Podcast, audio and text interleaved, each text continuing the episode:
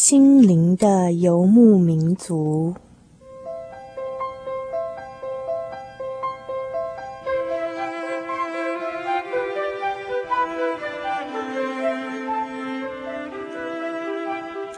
在这个谁都不管谁的后现代社会里，每一个人的心灵都是游牧民族。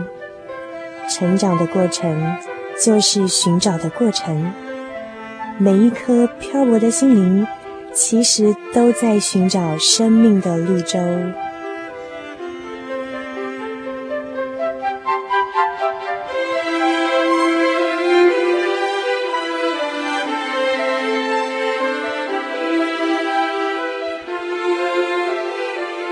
本节目由财团法人真耶稣教会制作，欢迎收听。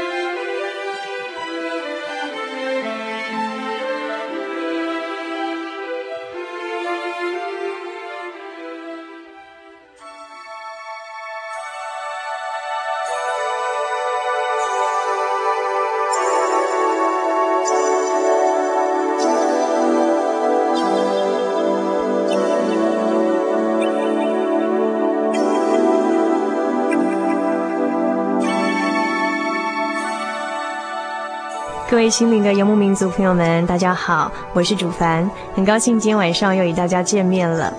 那么在节目的一开始呢，呃，我想跟大家分享一个我前几天听到的一个故事哦。那么这篇故事呢，是由一个作家所写的一个呃文学小品，但是这个作家的名字我一时已经想不起来了。是前几天呢，有一个朋友啊，他在一个嗯类似读书会的场合，跟我们大家所分享的一篇文章。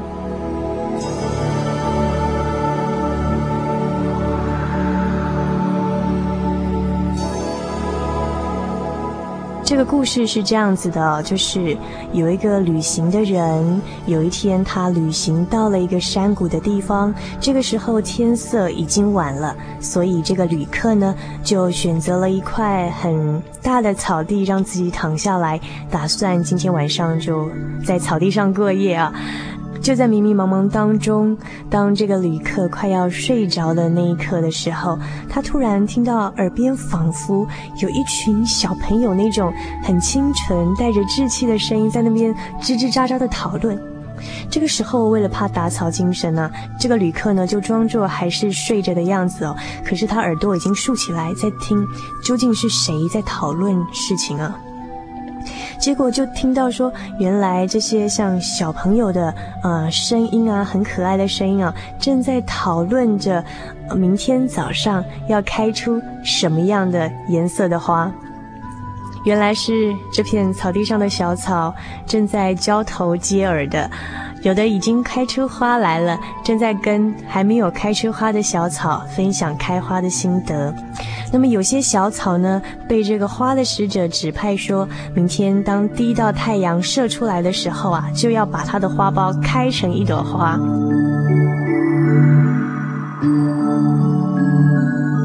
所以呢，这些小草呢，就在这边很快乐的讨论：明天我要开红色的花，你要开蓝色的花，那么别人呢要开黄色的花，很快乐的就在讨论着这件事情。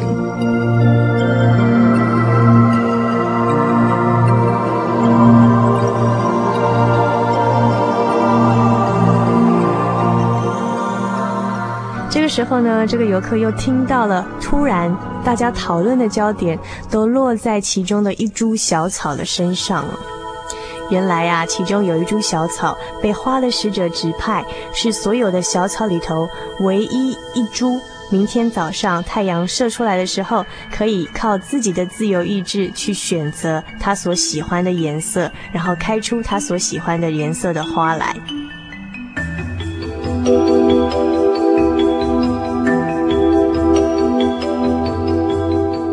那么，所有的小草呢，这个时候都把讨论的焦点放在这株幸运的小草身上啊。有的人建议他说：“哎呀，你该开红色的花。”也有的人建议说：“你该开蓝色的花。”也有人用这种羡慕、近乎嫉妒的语气在说：“好好哦，你怎么这么幸运，可以自己决定要开什么样颜色的花？”然后这只小草呢，心里头就开始犹豫不决了，因为它本来想开一朵灰色的花，后来听听别人的意见，又觉得好像开那种淡淡的蓝色也不错，或者是呃什么样的颜色好呢？这只小草正在犹豫着哦。那么，可是眼看着太阳就快升起了，这株幸运的小草还没有办法拿定主意。待会太阳一升起来的时候，自己究竟要把花苞开成什么样的颜色？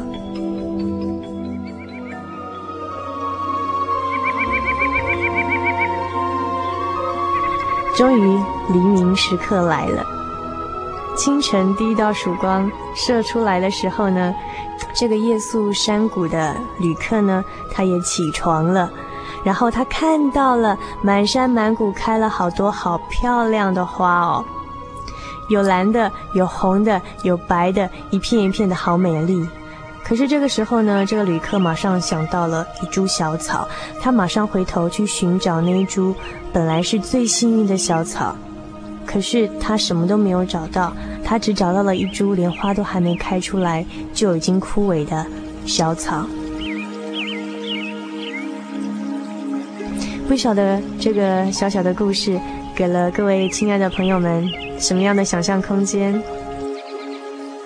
那么接下来我们要进行的是生活咖啡馆的单元。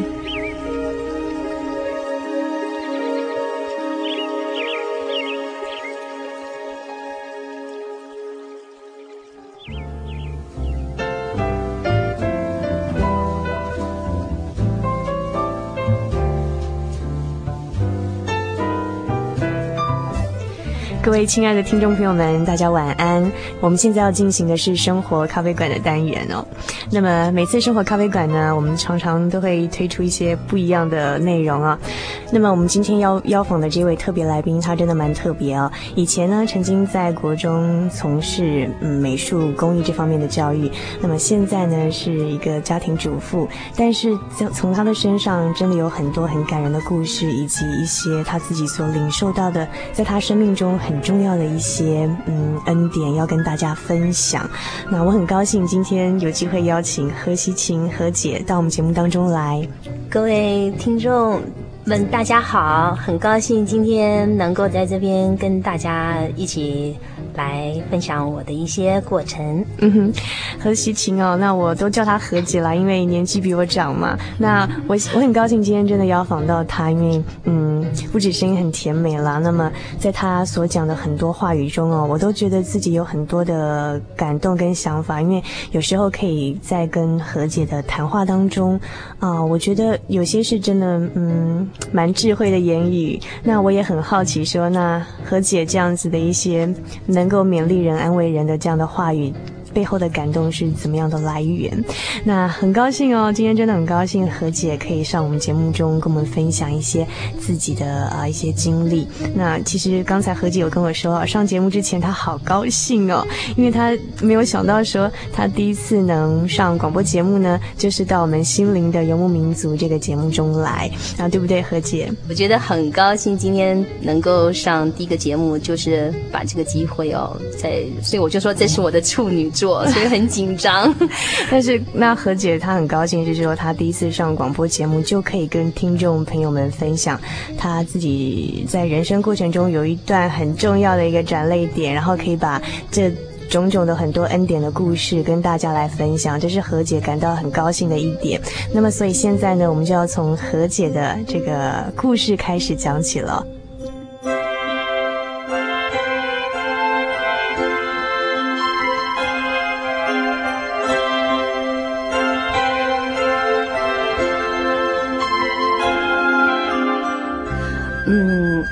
我现在就要提的话，就是从我在高中，我记得我从高二的时候，我就开始在思考一个问题。嗯、这个问题呢，我就觉得说，我不晓得人为什么活着。呃，那我又不晓得是谁命定他要死，所以我就常常把这个问题去请教我的老师跟我的父母。嗯哼，我发现他们常常都觉得我是一个嗯不好好用功读书，一天到晚胡思乱想的小女孩。但是我觉得这个问题这样子给我的答案哦，就他们就觉得死就是自然的法则。嗯哼，但是我觉得却不能够呃解开我心中的谜，就是还是有那样的疑惑。是，所以。呃，我的母亲也对我很头痛，那我的老师也觉得勉励我，就说，嗯，你要把书读好就可以了。可是我那时候就觉得这个问题一直困扰着我，一直没有办法能够把它解开来。那那个时候有开始想寻求一些在课业或者是亲情之外的其他东西来寻找答案吗？呃，有那时候我就看了蛮多的这个世界名著跟一些伟人传记。嗯哼，我想说，也许看一些伟人的传记，可以了解他们也许对生命比较知道是哪一方面的意义，或者是看一些比较艺术家的他们一些比较属于另外一种艺术的生活方式，看看是不是可以对生命有一些启示。可是我后来发现，我并没有找到。嗯哼。啊，是不是说有一些外在环境的影响，让自己比较悲观，然后去想这方面的问题呢？嗯，这倒是没有，嗯，因为我从小到家里，呃，在家里的时候，我父母亲他都非常照顾我们，照顾我们的无微不至，而且我们家庭算是一个蛮美满的，嗯，呃，嗯，大家都蛮好的，所以我就想说，然后求学经济上面也都没有发生困难，嗯哼，所以我就觉得。嗯，也许就是所谓的幸福并不快乐吧。幸福并不快乐哦。我听到这句话，我觉得自己有很大的感动。幸福代不代表快乐？为什么一个人幸福却不快乐呢？我觉得在我们听音乐的时候，可以想一下这个问题。我们现在先来欣赏一段音乐。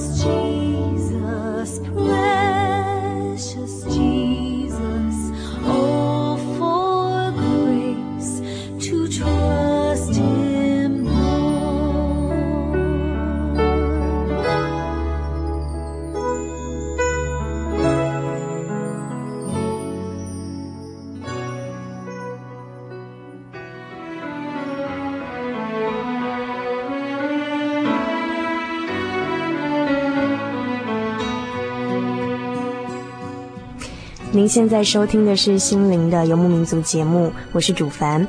我们现在进行的是生活咖啡馆的单元。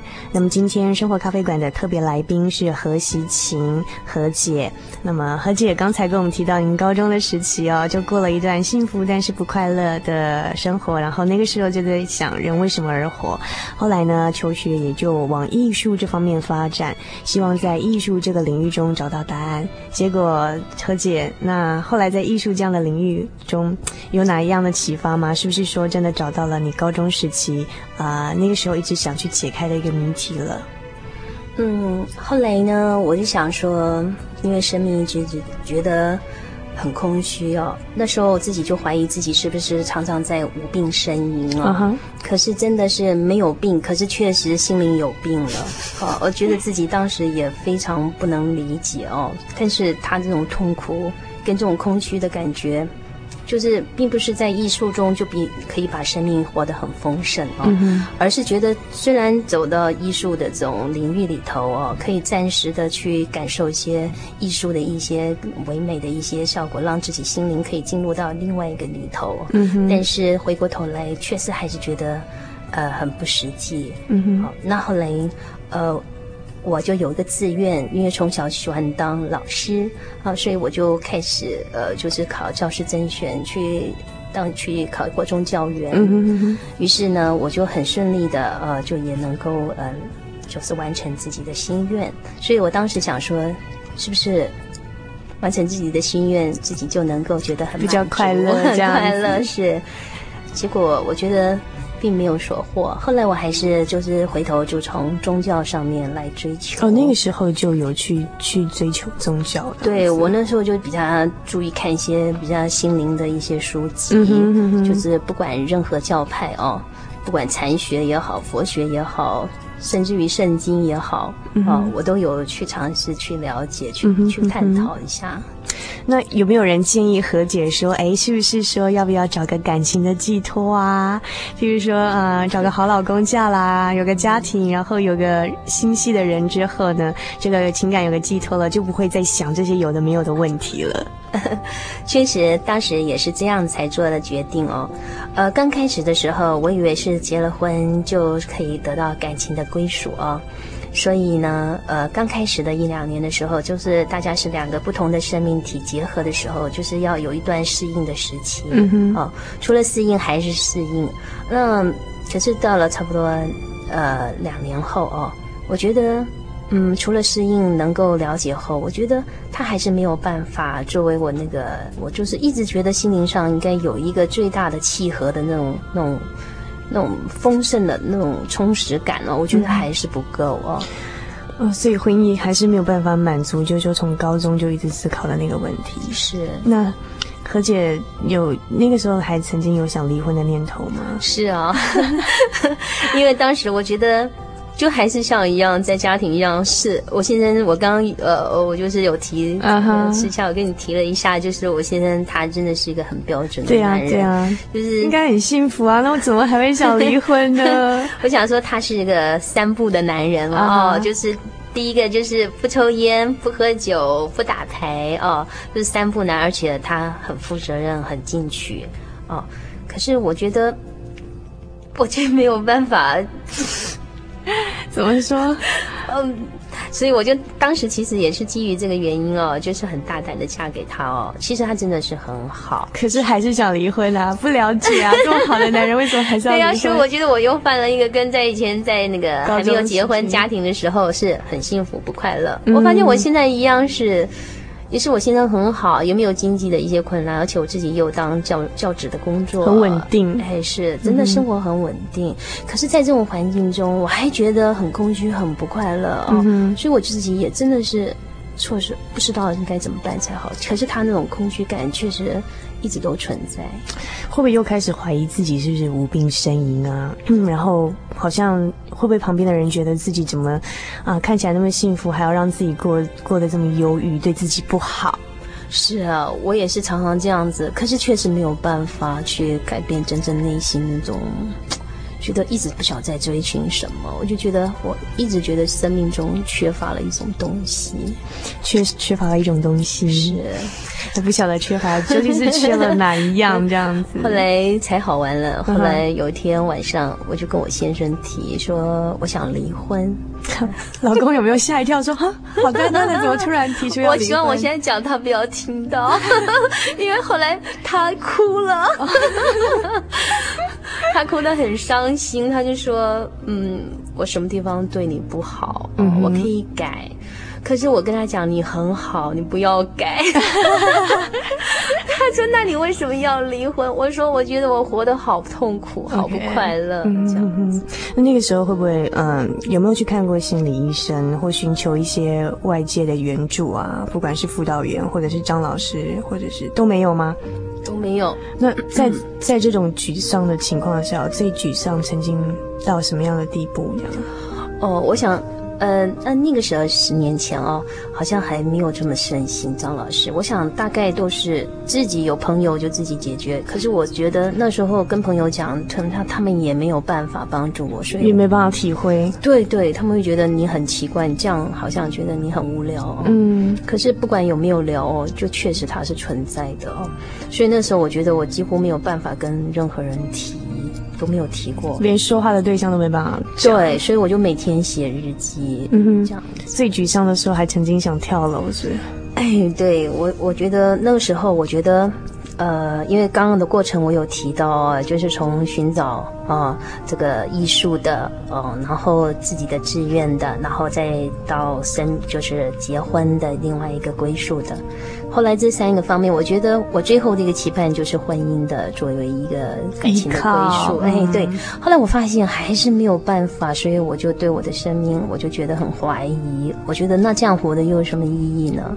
哦，那时候其实我已经也生了一个很可爱的 baby。嗯嗯嗯。其实，在那时候应该是很难割舍的。对。可是我觉得那时候心灵上面的空虚的恐惧哦，跟那种痛苦，我觉得是很难形容的。嗯。哦，每天面对的学生还是教，看到人还是笑。可是我发现我的心灵是已经是好像很不快乐了。对，好像人家说所说的那个大漠爱于心死哦，我觉得我那时候心根本就死掉了。那个时候，我觉得我不能够在面对自己一分钟的时候，我就觉得说，也许要自己结束自己生命，作为一个最后的归宿哦。嗯。所以那时候，我常常走在那个路上的时候，我很希望我就被车子撞死，因为我曾经看过佛教的书，就说。如果你要自杀的话，那以后就不断的自杀，所以我就故意说、嗯、不小心被撞死就可以不用说是自杀了。所以当时是很单纯哦，就是很愚昧的一种想法哦。然后后来我走在路上，常常被司机骂说、嗯：“你不要害我。”就怎么不长眼睛这样子？对，所以走在中中间的马路都没有被撞死，所以所以我觉得这种方式好像不太适合，还会被骂哦。嗯所以，于是呢，我那时候我们家住在台北那个民生东路，住在大楼。哎，对，那一层楼是一共是十六层大楼。嗯哼。那时候半夜的时候，我常常就睡不着，因为那时候好像也有失眠了，因为你很痛苦这样子。那我觉得，就痛苦就占据了我睡眠的时间，所以我觉得我就。没有办法入睡，我就觉得很心灵很苦很苦，但没有人了解，也没有办法一个很好的管道来抒发这样子。那于是我就我就常常在那个顶楼这样子这样子，好像游游走吗？好，好像游魂在那边飞飞来飞去的。Uh -huh. 那时候。其实楼在这个顶楼的时候是蛮恐怖，尤其在半夜啊，万一来个坏人啊，或者怎么样。可是我发现那时候，呃，忧伤已经胜过于那个恐惧了，嗯，所以我就不会在乎恐惧，就只有想说，是不是就结束掉自己的生命？想跳楼吗？是。后来过了一阵子之后，哦，我就嗯。决定说往楼下跳这样子，嗯、因为我那时候我们家住十二楼哦、嗯，那时候是半夜差不多一两点了。那我想说，因为我那时候跟我先生提过说，说我好痛苦，我是睡不着。嗯，那我先生就问我说什么原因？我说我不知道。于是他就告诉我说。不要想那么多，你赶快睡吧。所以他转身呼噜呼噜，他就，就又睡了，他就睡了。那我觉得这样子并不能够，因为一个人痛苦的时候，不是一两句话就帮他化解的。因为他没有找到症结的答案的时候，嗯、他还是依然存在。嗯，觉得就这样跳下去，也许就结束了。嗯，就是在那个时候发生的。对，对。然后我想问一下何姐，你还记得你是先跨左脚还是先跨右脚？我。其实我记得很清楚，真的，嗯，因为我是人坐在那个阳台上的时候，那我是一个右脚先上去，哦，然后我左脚如果再跨就可以掉，就可以掉下去了，对，就可以死得很难看。就在这个 就在这个千钧万法之际，右脚已经跨出去了，左脚再跨出去就可以掉下去的时候，发生了什么事情呢？我们听一段音乐之后再回来。我的心啊，你为何忧闷？为何在我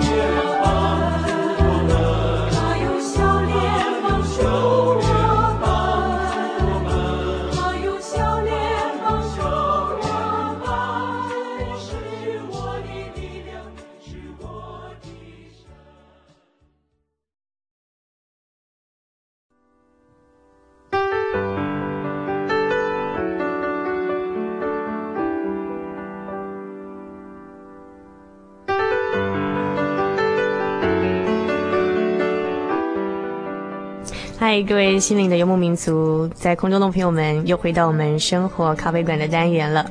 我是主凡，我们今天的特别来宾是何习琴何姐。嘿，hey, 大家好。嗯，那么刚才何姐跟我们分享了她从高中时期哦，一直到她结婚之后，有一天实在太郁闷了，然后她终于呢选择到他们家的顶楼，哎，十六十六楼还是十二楼？哦，好，住十二楼哈。对。终于呢，忧郁了好一段时间，找不到人生的意义。那么在某年某月某一天的深夜，就决定这个把右脚都跨出去，准备左脚跨出去一起跳下去的时候，那么。发生了什么事情呢？那我刚刚在听音乐的时候，跟何姐谈了一下哈，听说那栋大楼就是曾经有一个人跳下去，然后压死了熊霸长，自己没有压死的。请问那个那个人就是何姐您吗？啊，不是我，那是在一年前之前的另外一位住户。真的真的是在你们同一栋大楼？对，就是那一栋楼。哦，我相信说还好我没跳，不然又压死一个卖巴掌后，那永远不敢有人卖巴掌了。真的很巧，真的是同一栋大楼。然后，嗯，何姐就那个时候就很想。跳下去了。对，呃，当时呢，真的是意念全非哦，就想说，真的要结束自己的生命哦，不能够再面对自己一秒钟。所以我现在发现有一些自杀的案例哦，我我是。觉得蛮为他们感到难过，因为我觉得通常我们很清醒的时候，都会很笑这些人很笨，嗯、哦，为什么要这样结束？可是当你在面对自己的时候，你真的是没有办法去挣脱，因为死要有勇气，嗯哼，这个勇气是真的比杀人还要恐怖的勇气哦，嗯，所以我当时能够感受这种痛苦的那种必须结束他的一种一种那种感觉，嗯哼，我当时确实就是想说，我左脚。我真的是把左脚就这样就可以结束了，可是就在这个时候，非常一种奇妙的事情发生了，就在我的那个左后方哈，嗯，就一个非常清楚而且很温柔的一个声音，就说死不是完全的结束。就在这时候听到有了这样温柔的声音，嗯，而且这个声音虽然是很温柔，它不是自己的幻觉吗？不是，它是非常清楚，因为当一个人的意念他已经决定做下去的时候。因为他没有自己，还有想要活下去的意愿，嗯，所以他那个声音来自于是一个非常有力量，你觉得不得不听，嗯，所以我听到这个声音的时候，我就觉得死不是完全的结束，那这样子以后还要不断的死，因为我以前常看佛书的时候.就是不断的每天都要跳楼，我想这种感觉太痛苦了，嗯哼嗯哼，所以我就赫然收起我自己的腿，就赶快下来，嗯，下来之后我就。我真的那时候觉得很痛苦，我觉得想要活又活不下去，那死又死不了，我觉得真的是 比活下去比死更痛苦。但是我觉得真的是没有路可走了，我就跪在地上啊，就看着那种苍穹，我就说，真的是哈，创造万物真的有神哦，嗯，而且是赐我灵魂生命的神哦，就请你开条道路，让我认识你。所以我从那一天开始，我就盖起我的日记本了。因为我当时其实什么神的名号我都呼喊过了，嗯，耶稣的名号我也喊了，可是我觉得都没有反应哦。嗯、所以我就开始就觉得，连对自己都不愿意说话的时候，我就觉得真的是活在一个没有盼望、没有没有希望的日子里。那我于是我就把我的日记本就关起来了，因为我觉得。我相信有一位神，但是我一直找不到他，嗯，所以我就觉得我就没有，我就不抱任何的希望跟盼望，这样子过得非常行尸走肉的日子。那本日记，那本日记本现在还留着吗？是，我的日记本都一直留，我一共有三本。嗯哼，最后一页就这样子。后来呢？后来找到这位神了吗？嗯，真的是太感谢主了。我觉得。其实，在刚刚我提的这个过程中哦，我在高中也是曾经有尝试过去任何的地方，因为我的家族是属于比较一贯道的，嗯，呃，当时不太被人认同，现在是蛮盛行的，因为当时他们有叫带我去听道理啦，还有像，可是我觉得这些道理都不能满足我心灵所需要的，于是我就开始追求佛学的书来看，嗯，可是佛学我觉得对我来讲就是。他就是，我觉得痛苦占比较多，没有什么快乐。OK，然后我们有一个呃教授又讲说。这一生中，他是学禅的，所以他建议我去看《六祖禅经》。他说，人会之所以遗憾，就是因为没有读《六祖禅经》嗯。那我就觉得我人生过得很遗憾，所以我 所以读那个《六祖禅经》这样子。所以我又赶快去读了《六祖禅经》哦。可是我觉得读了之后是有忍耐，但是没有快乐。嗯，是给我最大的一个感受。我觉得人就变得活得很不快乐，没有盼望，就是要这样子过日子，要。认命要宿命论那种，可是没有喜乐。我觉得这不是我要的人生方式。当时其实也有人告诉我说，圣经是神所默示的，所以我想，既然是神所默示的书，那一定有神的智慧，所以我也很想去看它。可是我发现，我因为那时候我才知道，我晚上一直失眠，一直睡不着，就是现在所谓的那个忧虑症这样子。他忧郁症到最后，如果没有很好的管道去抒发他，他就会用自杀来结束的。Okay. 嗯嗯，当时。我看到那个圣经的时候，嗯，我觉得它是我一个最好的一个安眠药，因为刚开始看的时候就想睡觉，对对对，就是看到那个旧约时候，第一个就是创世纪，就是起初神创造天地，就地面那个混沌啊，然后渊面黑暗，我只要一看到这，我就可以睡着，真的就黑暗下去了。所以本来有失眠的症状，后来一翻开圣经就可以马上进入睡眠状态。是啊。所以，嗯，当时哈，嗯，就没有把圣经看懂了，就是没有看懂。那可是我的学姐有，因为我们家那时候住在师大附近哦，嗯嗯，那时候那附近有一些教会这样子，她有就是带我去说，嗯，你要不要来认识耶稣？哈，嗯哼。啊，后来我就跟他们去了，可是去了之后回来的答案告诉我说，耶稣并不是我要找的神，我跟你没有缘分。嗯 所以那时候我就想说，嗯，就并没有在寻找这条道路这样子。后来事隔多年之后，在事隔多年没错吧？是是。后来事隔多年之后呢，那在嗯差点跳楼，然后又有个声音，有个意念，让自己把脚缩回来，没有跳下去的时候，那那个时候心中希望找到一个神。那后来是怎么样一个机会去接触教会的？嗯。因为当时我在，因为我们家里大概中国人的家庭都是比较传统的佛教家庭，拜祖先，是，所以那时候我曾经跟我学姐去教会的时候，被我父亲知道之后，他就说要登报跟我断绝父父女关系，对，很严重的，就觉得我叛逆哦，就是我是个就是在家里的叛徒哦。那当时我觉得，诶，这个耶稣并没有感动我，不要因为这样子使家庭不和，所以我当时就没有这个决定。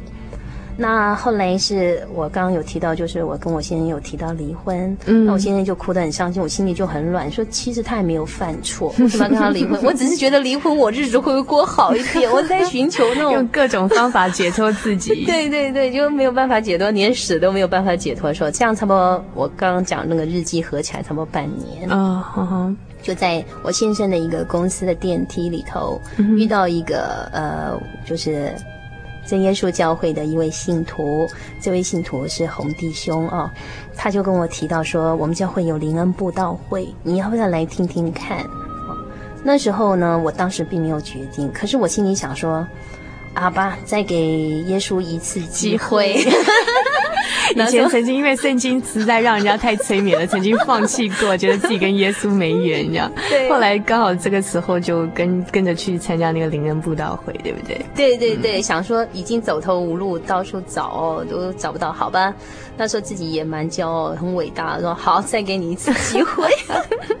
所以那天正好是在民国七十七年的五月十二号，嗯哼，那时候是夏天，很热的。嗯正好是仲夏嘛，哈，那时候就约到晚上七点半，就一起到那个杭州南路的台北教会去。那到那里的时候，我我当时我先生还有我女儿都有一起跟我去参加。去到那边之后，我觉得真的很奇妙的事情更发生了。嗯哼，当我走进嗯真耶稣教会的那个大门口的第一步，因为当时是。中央系统都在在门口做排气孔，嗯，所以那时候都是冷气往哪里通过。就我一经过的时候，我觉得它不是冷气，它是一股很热的暖流哦，就从头顶哦，嗯，这样子浇灌灌到那个脚底里面。嗯，所以我觉得那种感觉真的，我我觉得很难形容，从来没有的感受。嗯哼，好，然后还有声音说话，就说我找到了。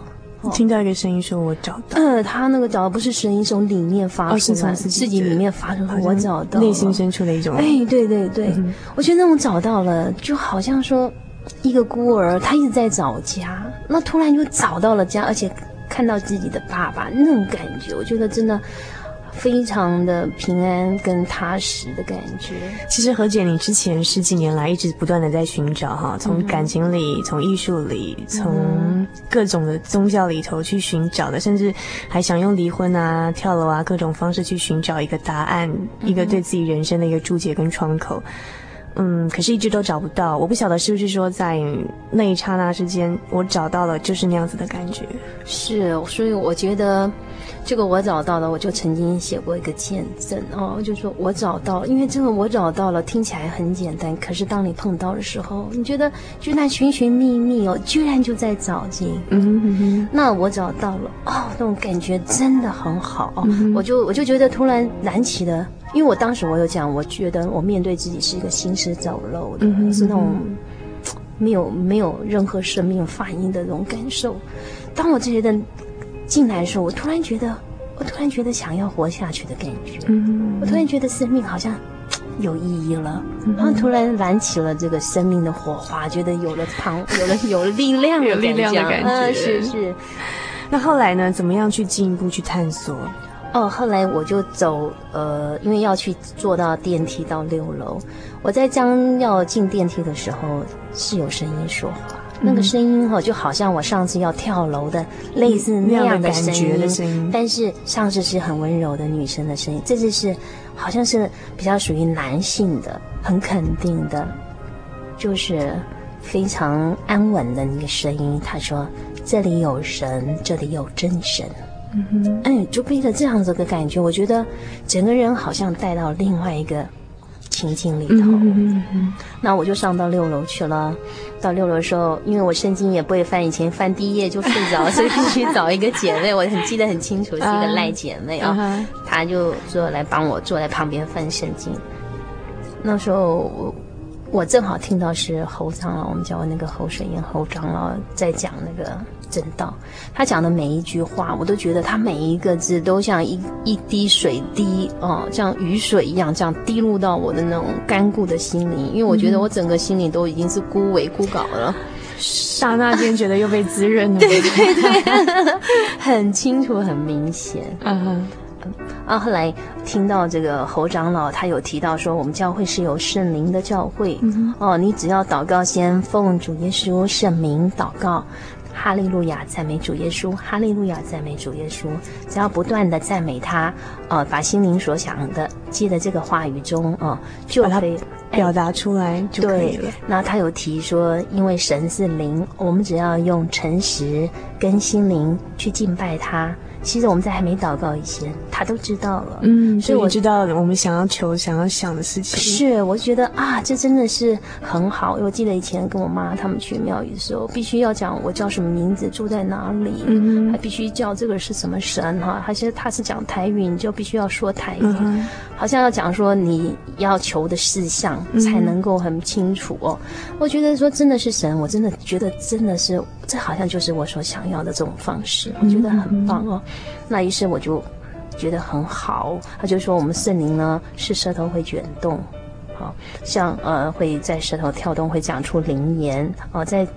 原版的时候，这个灵言方言就是指的奇异的舌音，嗯，就是在圣经里面的原文的意思。对，原文里面就是讲奇异的舌音。他说：“你们不要害怕，因为这圣灵是帮助我们的，嗯哼，哦，并不是控制我们的。如果如果得了邪灵啊，它会使人清，就是不太清醒，而且会被挟制，嗯，也甚至于被摔倒或者是吐。”还有白沫等等的啊，嗯、那我当时就听了，就说哦，他有做正反面的一些介绍，所以就当下跪下来祷告吗？对，是我当时就就想说，我是一个走投无路的人啊、嗯哦，我今天再一次给你这个机会，给自己这个机会，这次来就比较稍微刚刚拱的，就给自己一个机会哦，我就说如果。你真的是神哦，就求你哦，那我能够感受到你的存在。那我就跪下来的时候，就一样先奉主耶稣圣名祷告，哈利路亚赞美主，哈利路亚赞美主。当我练到第三句的时候，我发现我的哈利路亚赞美主已经很不清楚，舌头就这样卷起来跳动哦。嗯，当时我就觉得自己。很害怕，因为从来没有这样的体验，也没有这样的经过，就觉得很害怕。说：“哎，这是什么哈、啊？” 我想说会不会是刚刚他讲的那个邪灵？邪灵啊！所以我就赶快张开眼睛，我发现，哎，我张开眼睛，我的舌头就停下来。我觉得那。表示我还是很清醒啊，嗯，我就很高兴说，这应该不是啊。我再闭上眼睛，我说，呃，主耶稣，如果真的是你要赐给我圣灵，请你再一次大大的感动，让我知道你的 就是你的存在这样子。这样子就我一再闭上眼睛的时候，哦，真的舌头就这样子，真的卷起来这样跳动，而且说出我听不懂的语言，意识很清醒，很清醒。然后心里的感觉呢？心里的感觉哦，我当时呢是真的大哭了。因为我一直觉得自己是零缺点、很完美的一个女人，哦，觉得自己什么都很好。嗯、可是在这一次就是祷告的时候，呃，祷告的时候，我觉得是不是神的大光在光光照的时候，我觉得我自己非常的羞愧，嗯，而且觉得呃必须要。在神的面前，觉得要忏悔，因为我觉得我自己很多不洁，不够圣洁，嗯、很多缺点，嗯、哦，怎么这么不好哦？就觉得自己羞愧不已哦，就在神的面前大哭这样，但是哭哭哭的很开心，就是那种嗯、啊，不是那种很难过的哭，对对对，是那种很很快乐、很喜乐的。对，我记得我曾经要自杀的时候，我在躲在家里大哭的时候，我觉得那哭的声音我都会吓一跳，那种哭的真的，因为我在家里那时候闷在被子里哭，我就我就很害怕，说是不是另外一个人在哭，就没想到那个哭的是我自己，那种哭声好惨哦！我自己到现在我还能够感受到那种声音，很可怕。就是自哎，我还记得那时候，那时候对，因为那种哭声真的是，我觉得好像不是人在哭，哦、不要吓我，不要吓我。后来我觉得我这次在神的殿里面，就是在教会里面哭的时候，我觉得那哭得很开心。嗯，我觉得，因为我当时觉得自己背了自己所有的重担。哦，当时我哭的时候，哭到觉得，哎，我觉得我活得很快乐，哎，然后就其实一样是依然没有改变，可是我觉得我心灵就从那一次我得到滋润后，嗯，好，就觉得。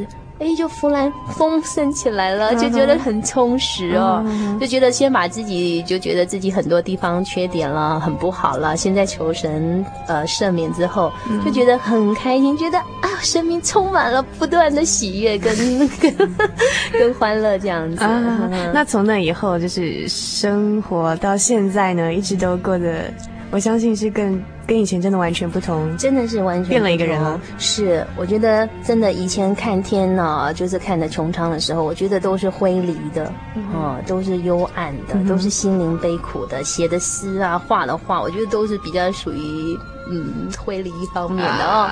可是我觉得我现在画还画画吗？嗯，画的画出来的色彩应该不一样了。哦，我觉得应该是有有，真的是有很大的差别。Uh. 是，其实故事还没有结束，对不对？后面还有很长很多很多的故事，今天来不及跟大家分享。那我想，嗯。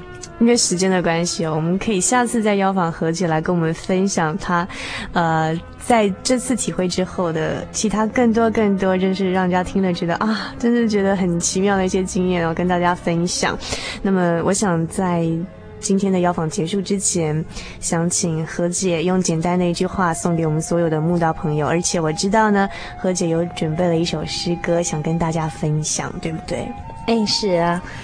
我想最后跟大家分享的是，就是信耶稣真好。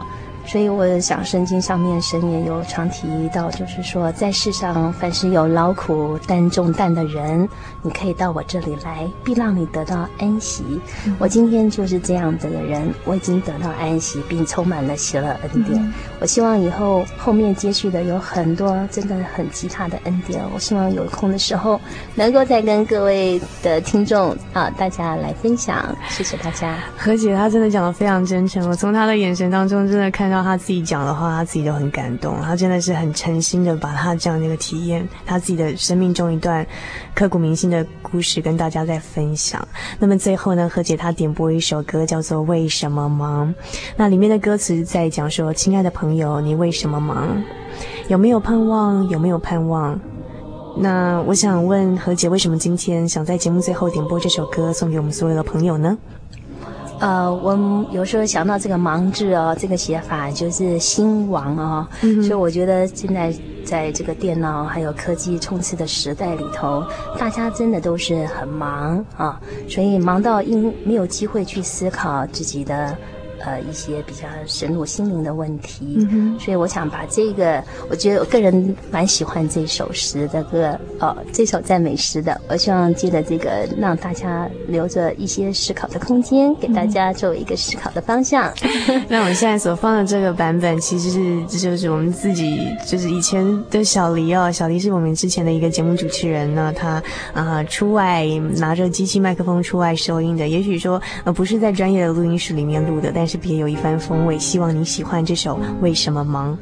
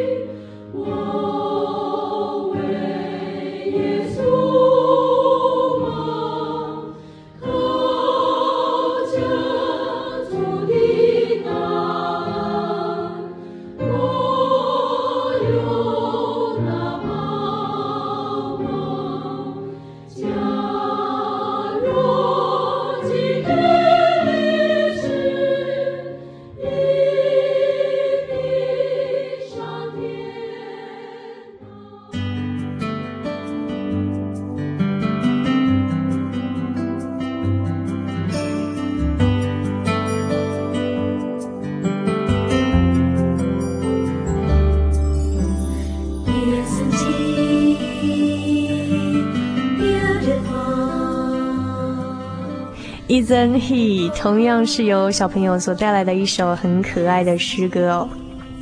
主凡最近不晓得怎么搞的，突然爱上了儿童的乐音哈，就是不知道为什么，好像在那种很稚嫩、很纯真的颂赞之声当中，我觉得自己好像仿佛年轻了十岁，快乐了十倍。